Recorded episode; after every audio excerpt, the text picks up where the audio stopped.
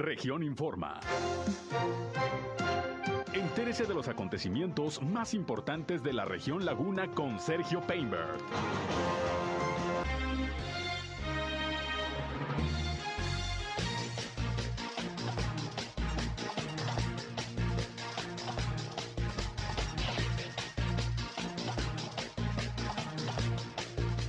Esta mañana el gobernador de Coahuila inauguró en Torreón el segundo cuerpo de la carretera San Miguel Esterito.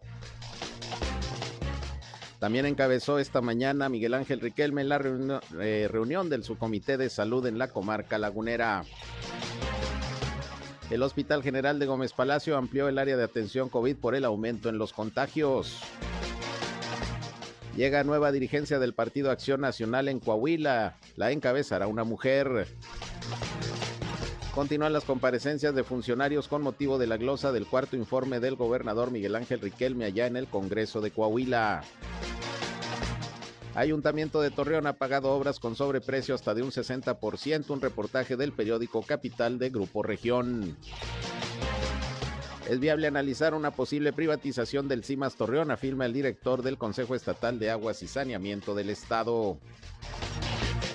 Esto es algo de lo más importante, de lo más relevante que le tengo de noticias, de información aquí en esta segunda emisión de Región Informa. Gracias por acompañarnos. Una de la tarde ya con cinco minutos de este lunes. Estamos iniciando la semana ya 6 de diciembre del año 2021. Como todos los días, les saludo. Soy Sergio Peinbert. Usted ya me conoce y estamos ya transmitiendo a través de la señal del 103.5 de frecuencia modulada Región Radio, una estación más del grupo Región, la Radio Grande de Coahuila. Acompáñenos, quédense con nosotros.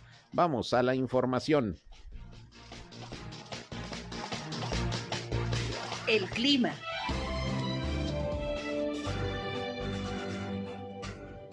Bueno, el día de hoy amanecimos con una temperatura mucho, muy agradable, 14 grados centígrados, cielo nublado, medio nublado. Eh, se espera que hoy por la tarde tengamos temperaturas de los 27 hasta los 29 grados centígrados. Estas condiciones se van a mantener solamente el día de hoy. El día de hoy eh, arriba el sistema frontal número 12 del territorio nacional. De hecho, ya está al norte del estado de Coahuila y este nos estaría afectando el día de hoy por la noche. Mañana amaneceríamos con una temperatura de entre los 10 a 12 grados centígrados por la mañana y ya por las tardes temperaturas de los 22 hasta los 24 grados centígrados. Temperaturas frías extremas se van a presentar aquí ya en la segunda quincena del mes de diciembre y ya por lo pronto hay que disfrutar este clima.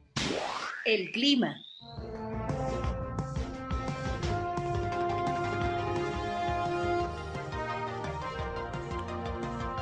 Bien, ahí tiene usted el reporte del Servicio Meteorológico de la Comisión Nacional del Agua. José Abad Calderón, que como todos los días nos tiene el reporte puntual precisamente con toda la información que tiene que ver con la situación climatológica, días agradables, menos calor, Calorcito sabroso, ya no temperaturas tan altas, pero hay que cuidarnos de las mañanas que están amaneciendo cada vez más frescas. Ahí tiene usted el reporte y aquí todos los días muy tempranito en nuestra primera emisión le informamos de cómo andan las condiciones del clima aquí en la comarca lagunera. Gracias por su atención, como siempre, por acompañarnos. Les reitero la invitación no solo a que nos escuchen, sino también a que entren en contacto con este espacio. Les recuerdo que si tienen por ahí algún reporte, sobre todo si hay alguna situación que quieran dar a conocer que esté ocurriendo en su comunidad, en su calle, en su colonia, en su ejido, desean la atención de alguna autoridad, bueno, pues aquí estamos como siempre a sus órdenes, a su disposición para hacer en este espacio un enlace entre ustedes y las autoridades para que los problemas de su comunidad se puedan dar a conocer y se puedan resolver, que eso es lo más importante. También cualquier comentario, punto de vista, sugerencia que nos quiera hacer llegar, estamos a sus órdenes. Nuestra línea telefónica 871-713-8867, 871-713-8867. Nos pueden llamar o nos pueden mandar mensajes de WhatsApp. También estamos en redes sociales y medios digitales. Nos encuentran en Facebook y en Instagram en región 103.5 Laguna. Ahí estamos siempre con contenidos que espero resulten de todo su interés, al igual que estamos ya transmitiendo en Facebook Live como todos los días desde nuestra cabina de radio. Un saludo a quienes ya nos siguen a través de esta red social. A mí me encuentran en Sergio Peinber Noticias, en Facebook, en Twitter, en YouTube, en Instagram y en sergiopeinber.com, mi portal web de información que les invito a visitar. Como siempre, ahí estamos listos para informarles y están nuestros enlaces para que nos escuchen en nuestras transmisiones de radio. Así que sin más, Vámonos con lo más importante hoy en las noticias.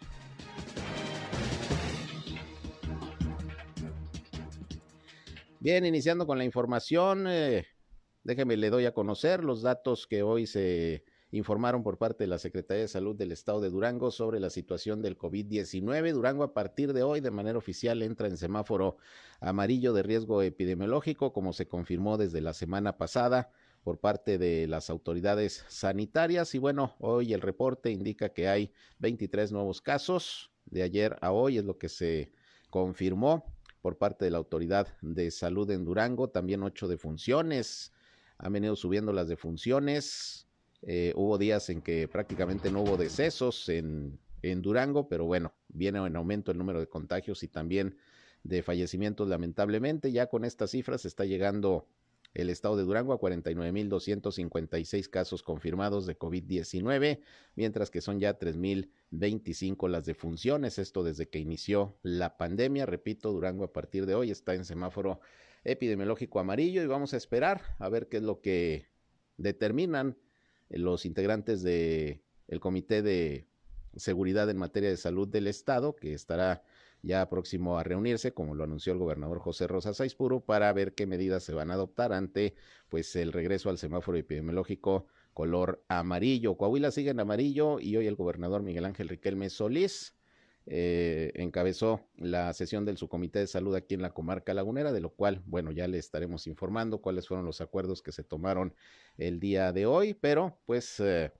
el asunto es que hay que ir tomando medidas nuevamente, si no muy restrictivas, por lo menos sí de reforzamiento de los protocolos sanitarios, como lo han anunciado ambos gobernadores, tanto el de Coahuila como de Durango. Estaremos a la espera de la información que surja al respecto. Por lo pronto, pues el llamado, ya saben ustedes, pues es a seguir cuidándonos, eh, observar los protocolos sanitarios y bueno, en cualquier actividad, continuar pues eh, eh, con los protocolos de higiene para evitar más contagios, que como les decía al inicio de este espacio, ante el incremento precisamente en los casos de COVID-19, sobre todo en Gómez Palacio, el Hospital General está eh, anunciando que ya se dispuso de una ampliación del área de atención COVID, precisamente por el alza en el número de, pacientes con contagio, de acuerdo a lo que informó el director José Antonio Herrera, director del Hospital General de Gómez Palacio, ya se habilitó nuevamente la totalidad de camas con las que se cuenta en el área de atención COVID-19 por el incremento que se ha registrado en los últimos días en los contagios. Desde hace unas semanas cuando la situación se ha complicado.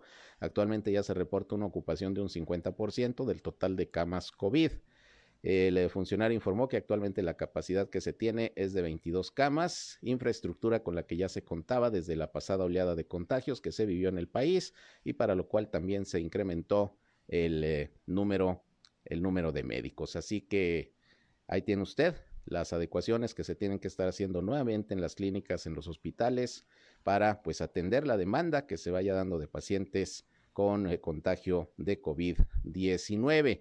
Y el día de mañana hay que recordar que va a iniciar ya la vacunación eh, para adultos mayores de refuerzo.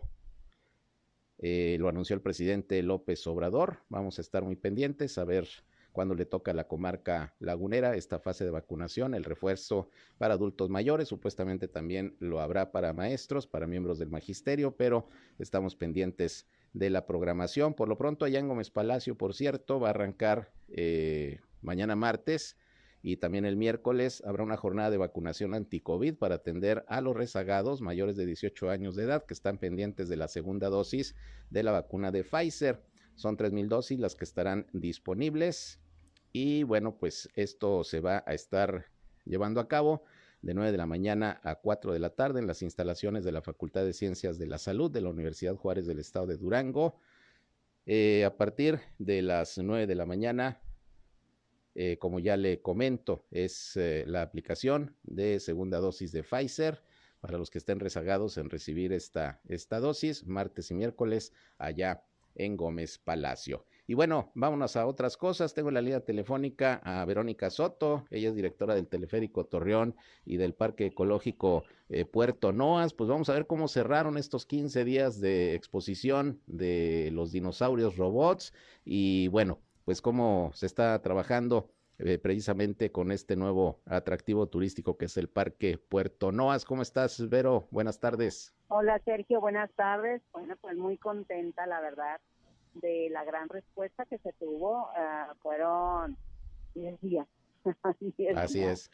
Que, que estuvieron eh, dos semanas, que estuvieron eh, nuestros amigos, los vinos, que nos dejaron muy cansados, pero muy contentos, la verdad, de ver tantas familias y de tantos niños, que era lo más bonito. Yo creo que todo el equipo teleférico nos sentimos pues sumamente contentos, agradecidos de habernos este, dado esta oportunidad al gobernador, de verdad que fue generoso en dejarnos ocho días más a los dinosaurios y decirte, bueno, que se hizo un gran equipo en coordinación con todas los mandos medios que siempre estuvieron atentos eh, a, a la presidencia municipal, que también nos apoyó mucho, a jurisdicción sanitaria, o sea, bueno, fue una colaboración extraordinaria, el padre Víctor, de rector del Cristo.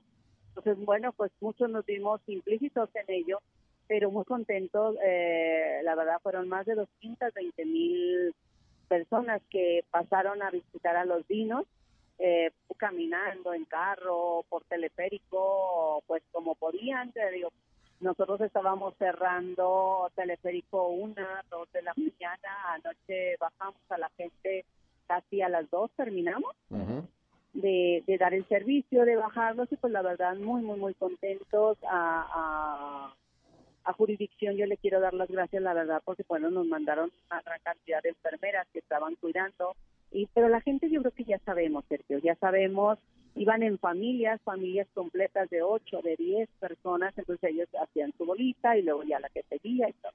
Claro. Entonces, bueno, la verdad, eh, ya es un estilo de vida este que tenemos, no sabemos hasta cuándo, pero estamos en un lugar abierto, entonces eso nos permitió, eso nos permitió, ya conocen el parque, tú ya lo conoces, pero bueno, trabajando con Puerto Noas, eh, decirles que, bueno, el día 10 se hace la inauguración de nuestro nacimiento en tamaño natural. Bueno. Sí, te estamos escuchando. Ah, ah, perdón. ¿Cuándo va a estar el nacimiento? Nacimiento se inaugura, Sergio, el día 10. El día 10 de diciembre. El 10 de diciembre eh, se anuncia ya nuestra Navidad en, en Puerto Noa eh, por eso, se, bueno, fue una de las cosas también de los temas que, que se cerra lunes y martes. Lo estamos cerrando porque, porque hay que darle mantenimiento no solamente al teleférico, también al parque. Fue una gran cantidad de gente la que subió, entonces, bueno, tenemos que, eh, que adaptarlo y para que esté listo para el día 10 de, diciembre, que de inicio la Navidad en Puerto Norte. Ahora, eh, ¿cuántos visitantes dijiste? ¿Con cuántos cerraron? El puerto con más de 220 mil. 220 mil. Sí, la semana pasada, ¿te acuerdas que decíamos, pues fácil van a llegar a los 200 mil? Pues rebasaron la cifra, ¿no? Pues así es. Sí, la semana pasada fueron 142 mil, creo, y cerramos con 220, pues bueno, un poquito menos que la semana, que la primera semana.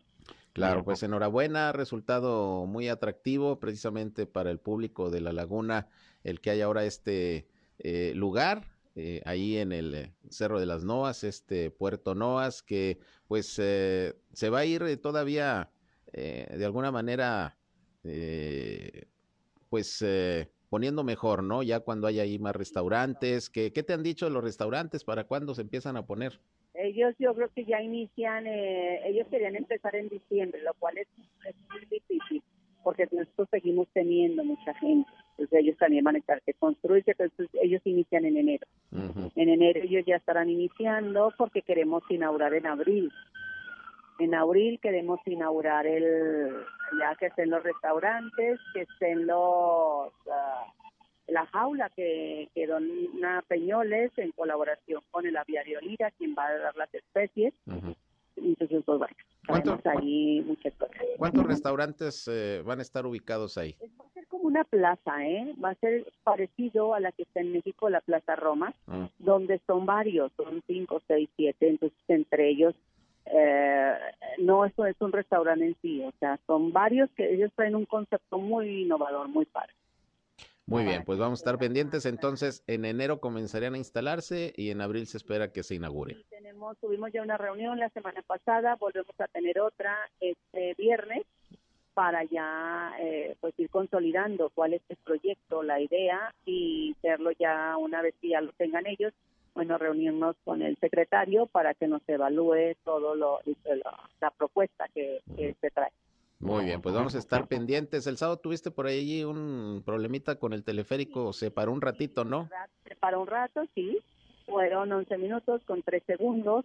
Eso se debió a que es, es, es normal ahorita, bueno, no que se pare, digo, pero la gente tenemos más luz. Nosotros estamos conectados a Comisión Federal, mm. de donde están conectados todos. Entonces ya traigo yo una propuesta también con Comisión Federal para el, el próximo año nos apoyen, este, pues porque nos presenta el sistema altas y bajas.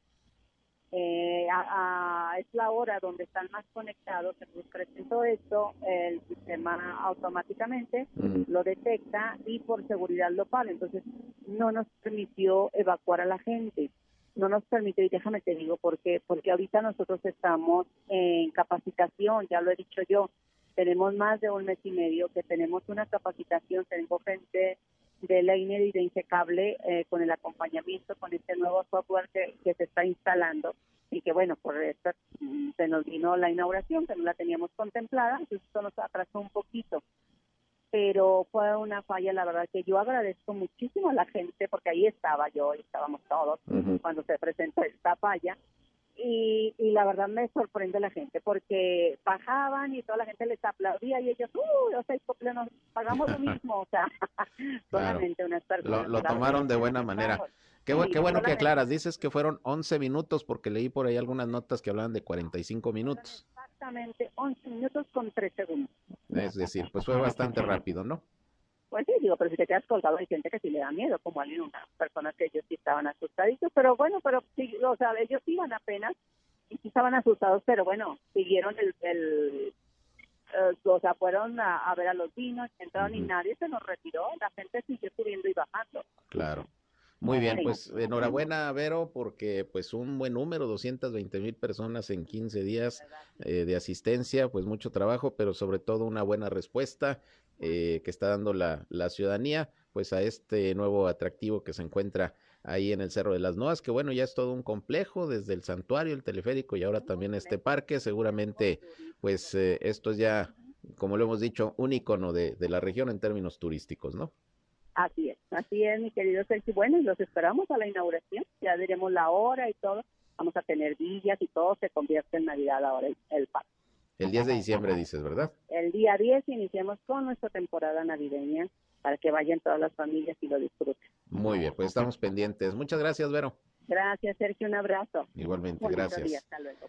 Vero Soto, la directora del Teleférico Torreón y de el eh, Puerto Noas, este nuevo parque ecológico ya se retira esta exposición de los dinos robóticos, pero hay que recordar que ya hace unos días el gobernador Miguel Ángel Riquel me dijo que se van a, mandar a hacer otros dinosaurios robóticos para que queden ya de manera permanente instalados en el parque en el parque ecológico Puerto Noas. Y bueno, ahí está la aclaración.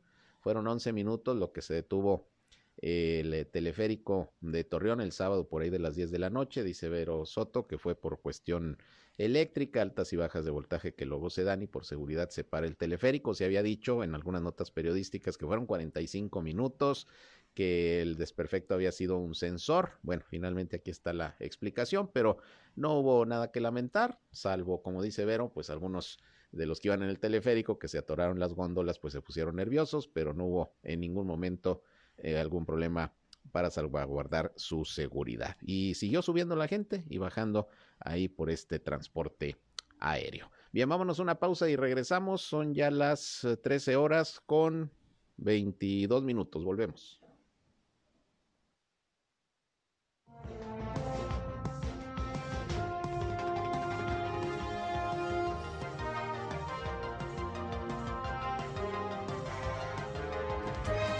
Región Informa. Ya volvemos. Al aire, región 103.5. Continuamos en región Informa.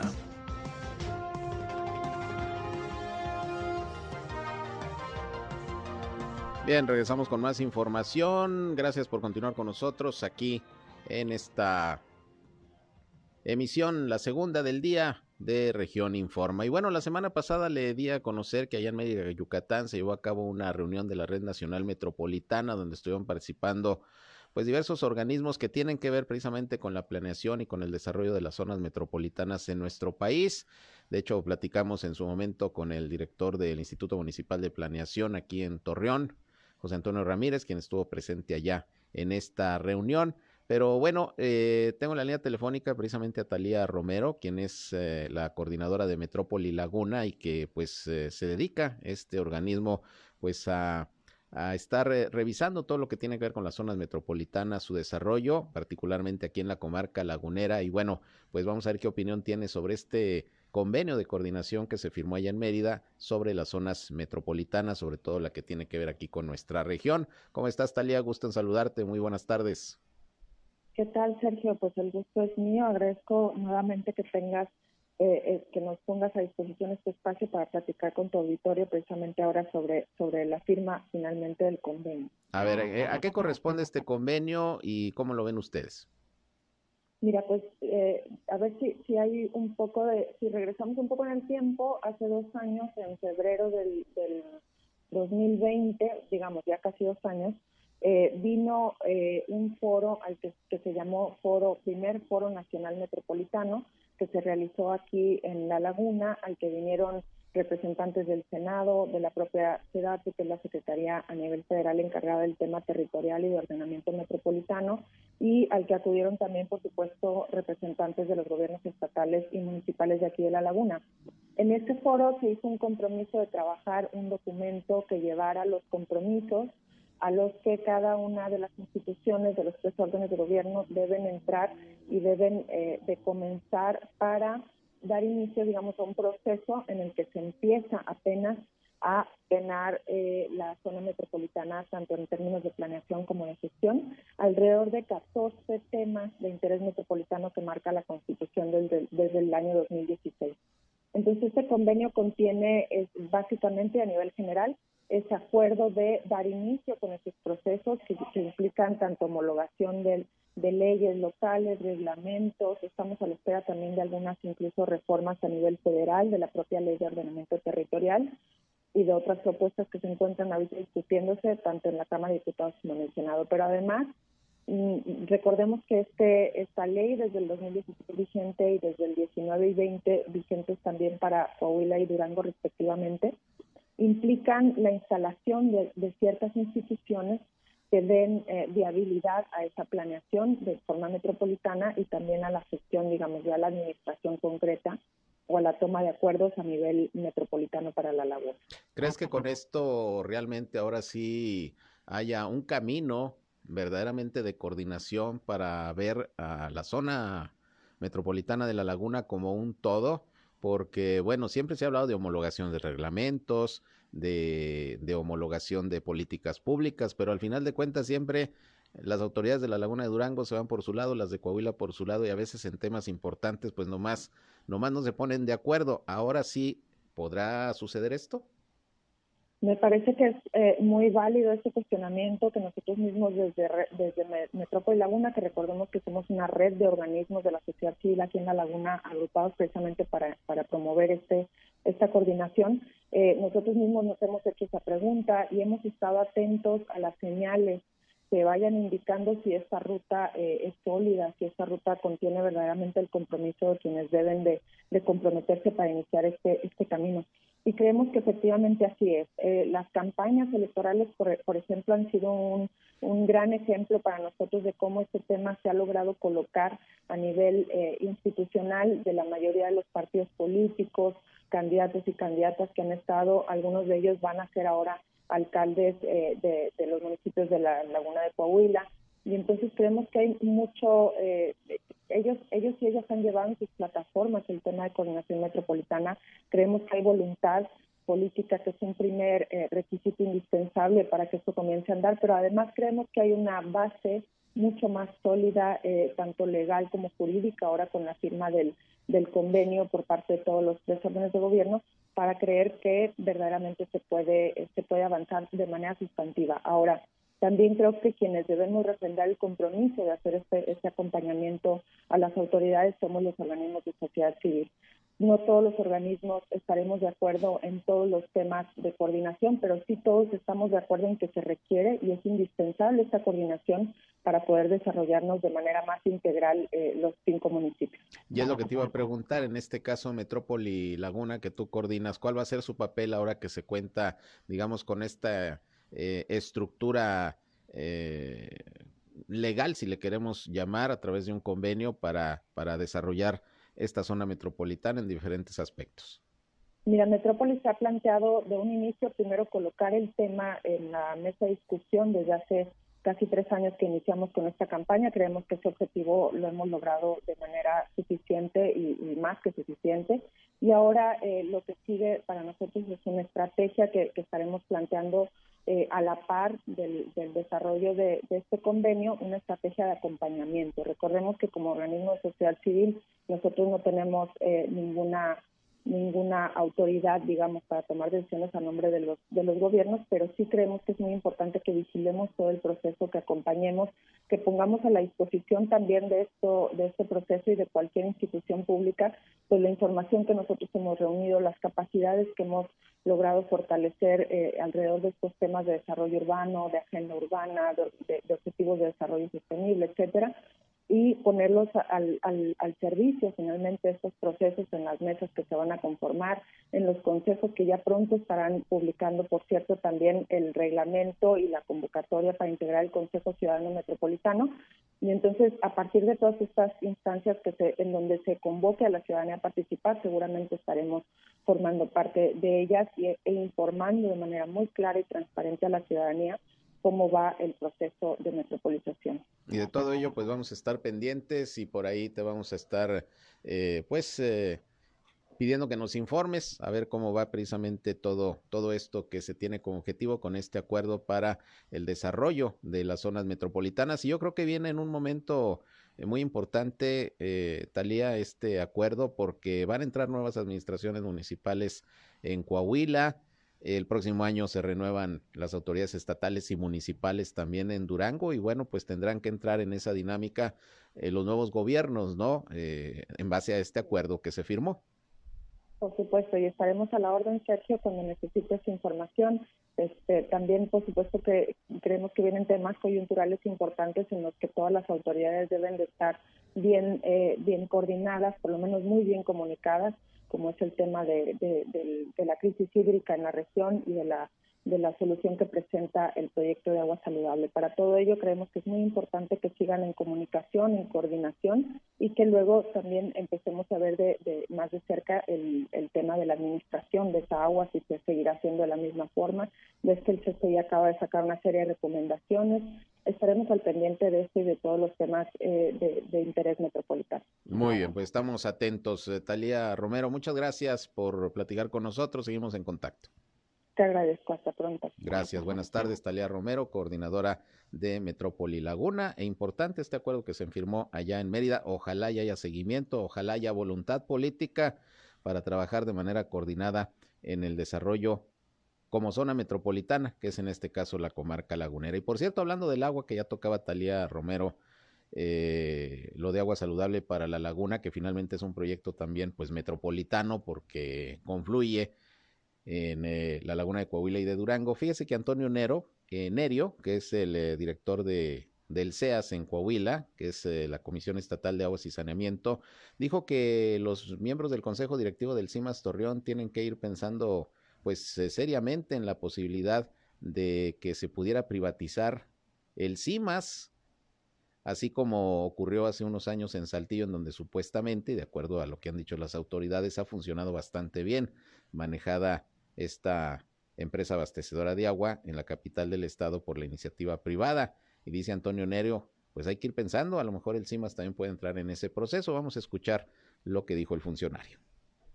No, tengo conocimiento de alguien que, que haya hecho algún ofrecimiento, alguna propuesta, pero es algo que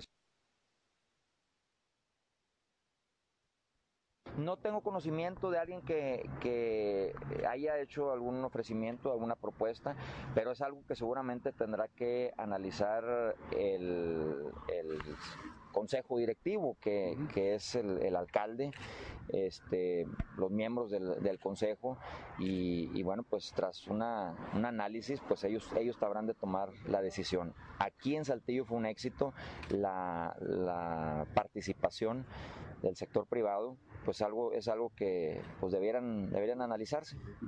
En el caso de carbonífera, por ejemplo, no fue necesario, eh, estaba en operación el sistema regional con un consejo de los alcaldes, se hace un convenio con el Estado, interve, intervenimos nosotros como Comisión Estatal de Aguas y Saneamiento, le inyectamos recursos estatales y bueno, no fue necesario participación, no fue necesaria participación, este, fondos privados, recursos privados y el, sistema eh, ahorita también ya es de los mejores en el, Estado, entonces pues hay que valorarlo y quienes toman las decisiones, en este caso los, los alcaldes que son los responsables de, del servicio, pues tendrán que hacer un, un, un, análisis y una valoración y tomar una decisión, este, considerando pues algunas propuestas. Bueno, pues ahí tiene usted lo que dice el eh, director de eh, la Comisión Estatal de Aguas y Saneamiento, que les vayan pensando los miembros del Consejo de CIMAS y obviamente las autoridades que van a renovarse a partir de enero en una posible privatización del CIMAS, que bueno, no se le ha apostado a ello en los anteriores gobiernos municipales, pero ante la situación económica, eh, técnica, difícil que enfrentan los organismos operadores, pues dice aquí el funcionario, pues hay que ir pensando en una posible privatización, como ha funcionado, dice allá en Saltillo. Bueno, pues vamos a ver qué reacciones hay sobre esta propuesta. Por otra parte, tengo en la línea telefónica a José Luis Flores Méndez, él es secretario de Desarrollo Rural del gobierno de Coahuila. ¿Cómo está, secretario? Gusto en saludarlo. Don Sergio, muy, muy amable, como siempre, a las órdenes de usted. ¿Cómo le fue en la comparecencia con los diputados? ¿Qué fue lo más importante que destacó en su, en su informe? Pues obviamente, Sergio, los resultados que se registraron este año de manera oficial, eh, te los perdón, te los comento brevemente. ¿Se escucha bien? Es que tengo el Sí, sí, sí, escuchamos muy bien. Te los comento brevemente por región, este rapidito, mira, el gobernador del estado tuvo al inicio de su gobierno la recepción de la zona manzanera en una producción de, del cuarto lugar a nivel nacional y ahorita registramos oficialmente un, un aumento del, a, al segundo lugar, un segundo lugar que les decía a los señores legisladores que pues no sabía primero porque eh, para nosotros es muy complicado por la superficie, por la vocación, por los volúmenes, empatarnos con Chihuahua, sin embargo, como competimos bien con Puebla y Durango, pues entonces un segundo lugar es bastante importante para el estado de Coahuila y además no solamente es un registro simple, sino que la producción se pudo duplicar en tres años. Nosotros traíamos o recibimos la zona manzanera con una producción de aproximadamente 25 mil, entre 20 y 25 mil toneladas al año. Ahorita está en 45 y en el extraordinario del 19 la subimos hasta 50 mil toneladas en la región, lo que significa que tanto en la parte de calidad, de sabor y demás, como en la parte del volumen, pues aumentamos ya casi el doble y por eso nos ubicamos en el segundo lugar de producción. En la zona, en la zona norte, centro norte, fundamentalmente, algunas zonas del sureste hasta el río Bravo, pudimos registrar también del quinto al cuarto lugar en exportación de carne de ganado en pie que, el, que a los Estados Unidos el estado de Coahuila exporta con el ganado tipo tipo Coahuila. Nosotros también recibimos la producción o la exportación en un promedio de 65 mil cabezas de ganado y el año previo a la pandemia la pudimos elevar a 80 mil, es decir, poco más de 80 mil cabezas de ganado, lo que quiere decir que Coahuila está en medio de las condiciones más adversas como es, la, como es el clima, como es el presupuesto y como son eh, estas condiciones sanitarias, se ha revelado como un buen productor. y conservamos el primer lugar tanto en producción de leche de cabra como en producción de melones ahí en la comarca lagunera. Es decir, estamos conservando lo que recibimos, pero estamos elevando porcentajes en lo que en lo que recibimos en, en lugares por abajo de lo que ahora tenemos. Y la, la parte que es importante comentar es que tenemos plantaciones nuevas como la higuera y como el granado, que yo espero que este año eh, que entra y, y el del, digamos, el del último tercio del gobierno de Miguel Riquelme, podamos nosotros dejar ya establecido la higuera y el granado como, como cultivos alternativos. Por lo pronto, el nogal, que también lo recibimos en tercer lugar de establecimiento de planta, pues ahora está en segundo lugar nacional. Es decir, creo que Coahuila, sus productores y el gobierno local, tanto municipio como estado, han hecho su labor, han hecho su trabajo, solo nos falta que el jugador federal, pues digamos que reconozca, ojalá y que sea en el próximo presupuesto, este ya pasó como los últimos tres, pues se, se acuerde de que en el norte, fundamentalmente en Coahuila, se hace un esfuerzo por hacer los productores, que creo que debe de ser reconocido, pero también reflejado en la nómina, como se dice tradicionalmente. Así es. cosas, estimado Claro, secretario. Y, y, y bueno, eh, en el caso, por ejemplo, de la laguna, hace unos días ya el Comité Hidráulico autorizó una extracción de 900 millones de metros cúbicos de agua de las presas para el ciclo agrícola eh, el próximo año. Eh, ¿Cómo ve el gobierno de Coahuila? ¿Es suficiente? ¿Está de acuerdo? 63 mil hectáreas creo que son las que se van a sembrar y si mal no estoy es un ciclo agrícola similar al de este año, ¿no? Sí, o sea, ahí se repite la se repite un poco la historia en términos del volumen uh -huh. Y de las hectáreas. Vamos a ver cómo la misma SADER pudiera, junto con la CONAGUA, eh, digamos, apoyar un, un modelo ¿no? de, agricultura que le permita a los productores ganar dinero. Es decir, el, este año el problema, el problema del precio del melón que se nos complicó ahí por agosto, julio, agosto, cuando menos unos 20 días, fue el tema de que, bueno, pues en la laguna se abren las presas y todos siembran al mismo tiempo. Pero el equilibrio en, términos de la de la, digamos, de las posibilidades de que la gente gane dinero. En el caso de San Pedro, por ejemplo, por ejemplo, creo que andaría rondando en una siembra de aproximadamente las 400 hectáreas. Este año se duplicó la, la, el hectareaje, pero no solamente en San Pedro, sino que también en Tlahualilo, en Matamoros, Viesca, y entonces se nos empiezan a complicar las cosas del mercado. No solamente es por las hectáreas, creo que es importante también decirlo sino por el hecho de que el cambio climático se reflejó en el país por sequía en, dos tercios del estado,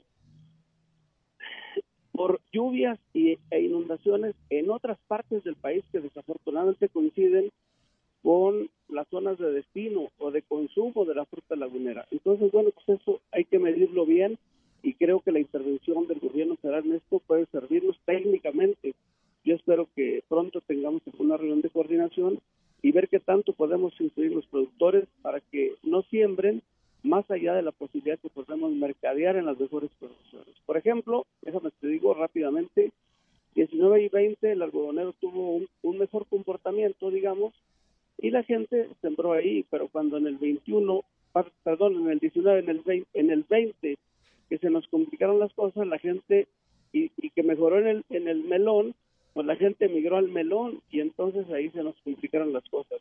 Entonces yo creo que si no hay una coordinación, pues obviamente la gente siembra con la esperanza, pero no con la, digamos, con el conocimiento técnico de, del mercado y entonces pues empezamos a sufrir todo mundo porque la gente cree que el mercado siempre va a ser permanente o constante y se empieza, empiezan los reclamos de algo que que no tiene culpa nadie, sino la falta de coordinación entre autoridades, productores y la, digamos, la normativa de la Comisión Nacional del Agua y en el caso del área técnica de, de Zagarpa. Entonces creo que ahí debemos una parte de organización a los productores para que visualicen que el tema puede ser complicado. Qué bueno, qué bueno que este año, en el 2021, el algodonero reaccionó de manera importante y que la gente puede puede también confiar en que este este cultivo tradicional en la laguna le puede dar una oportunidad, pero también sin migrar de manera, ¿qué te diré?, impulsiva, para que la gente considere que los productos, dependiendo del, del historial y de la oportunidad en el mercado, pues les puede dar ganancia. Entonces, eh, los 63 mil hectáreas, yo espero que las podamos asociar bien. Es una oportunidad para que la, gente sepa que hay agua para, para el mismo ciclo o, la posibilidad del mismo ciclo de este año, pero que si lo aprovechamos mejor en el mercado, pues nos puede ir mejor también a todos. Así es, así es, pues ojalá ya así sea y que el próximo año y en el último tercio que le resta a la administración de Miguel Ángel Riquelme, pues siga Coahuila, aún con esta estrechez económica por la falta de apoyos federales, pues pueda continuar eh, con primeros lugares en producción en diferentes, diferentes eh, productos precisamente de nuestro estado. Secretario, pues como siempre, gracias y seguimos pendientes. Vamos a la orden, Sergio, a nombre del gobernador, pues, mando un fuerte abrazo a ti y a tu público. Muchas gracias, secretario. Muy buenas tardes.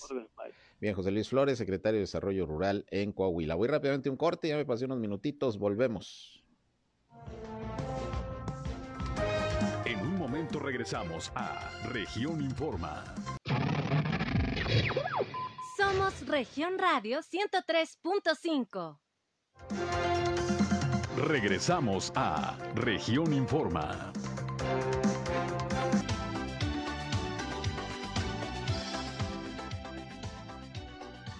Bien, regresamos, vámonos con más información y bueno, déjeme le comento que hoy en el periódico Capital de Grupo Región, tanto en su edición impresa como digital, que le invitamos a, a, descargar, por cierto, nuestra, nuestra aplicación de Grupo Región, que está disponible de manera gratuita para los sistemas Android y también el iOS.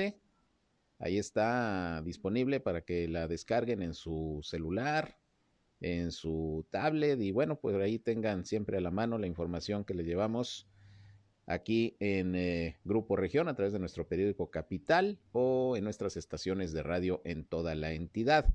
Y hoy precisamente en el periódico Capital de Grupo Región se publica un reportaje de mi compañera Yolanda Ríos, en donde señala que la administración eh, municipal que encabeza el alcalde Jorge Cermeño Infante habría pagado facturas infladas hasta en 60% a empresas eh, consentidas, de lo cual en un anterior reportaje también se informó en el periódico Capital y aquí lo comentamos. Y bueno, le voy a, leer parte de este reportaje de mi compañera Yolanda Ríos. Si usted quiere verlo completo, puede eh, entrar a la versión digital del periódico Capital o también en su versión impresa que está disponible pues en todo el estado con toda la información. Y dice lo siguiente, la administración del alcalde de Torreón, Jorge Cermeño Infante, no solo trabajó estos ya casi cuatro años en medio del desaseo y favoritismo con varias empresas consentidas a las que benefició con millonarios contratos, sino que las obras particularmente de estas fueron pagadas entre 30 y 60% más caras en comparación con los precios vigentes en el mercado de la construcción. Por ejemplo, señala el reportaje, en la obra de introducción del drenaje pluvial en el ejido La Concha, que Obras Públicas le asignó a la empresa Marnies SADCB le cobró 636.839 pesos, es decir, un 55% más caro que si lo hubiera hecho el CIMAS por 411.025 pesos con los mismos alcances. El truco señala la información está en que Obras Públicas paga a 461 pesos el metro cúbico de demolición de carpeta y el CIMAS paga a 176 pesos con 50 centavos. El metro cúbico de excavación, obras públicas lo fija en 61.48 pesos y el CIMAS en 30.67, prácticamente la mitad.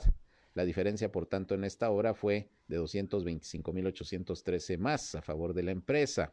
Donde también se detectó el encarecimiento de los conceptos fue en la introducción de una línea de drenaje en la calzada Gómez Morín, a cargo de la misma empresa y en contrato otorgado por obras públicas donde pagó alto los conceptos anteriores y por ejemplo el relleno con producto de banco lo paga 349 pesos el metro cúbico y CIMAS en 202 pesos. Esta obra salió, por tanto, 58% más cara. es decir, 476 mil pesos contra 301 mil que le hubiera costado al CIMAS, con una diferencia de 175 mil pesos. Cerrando números, porque vienen aquí hasta los centavos.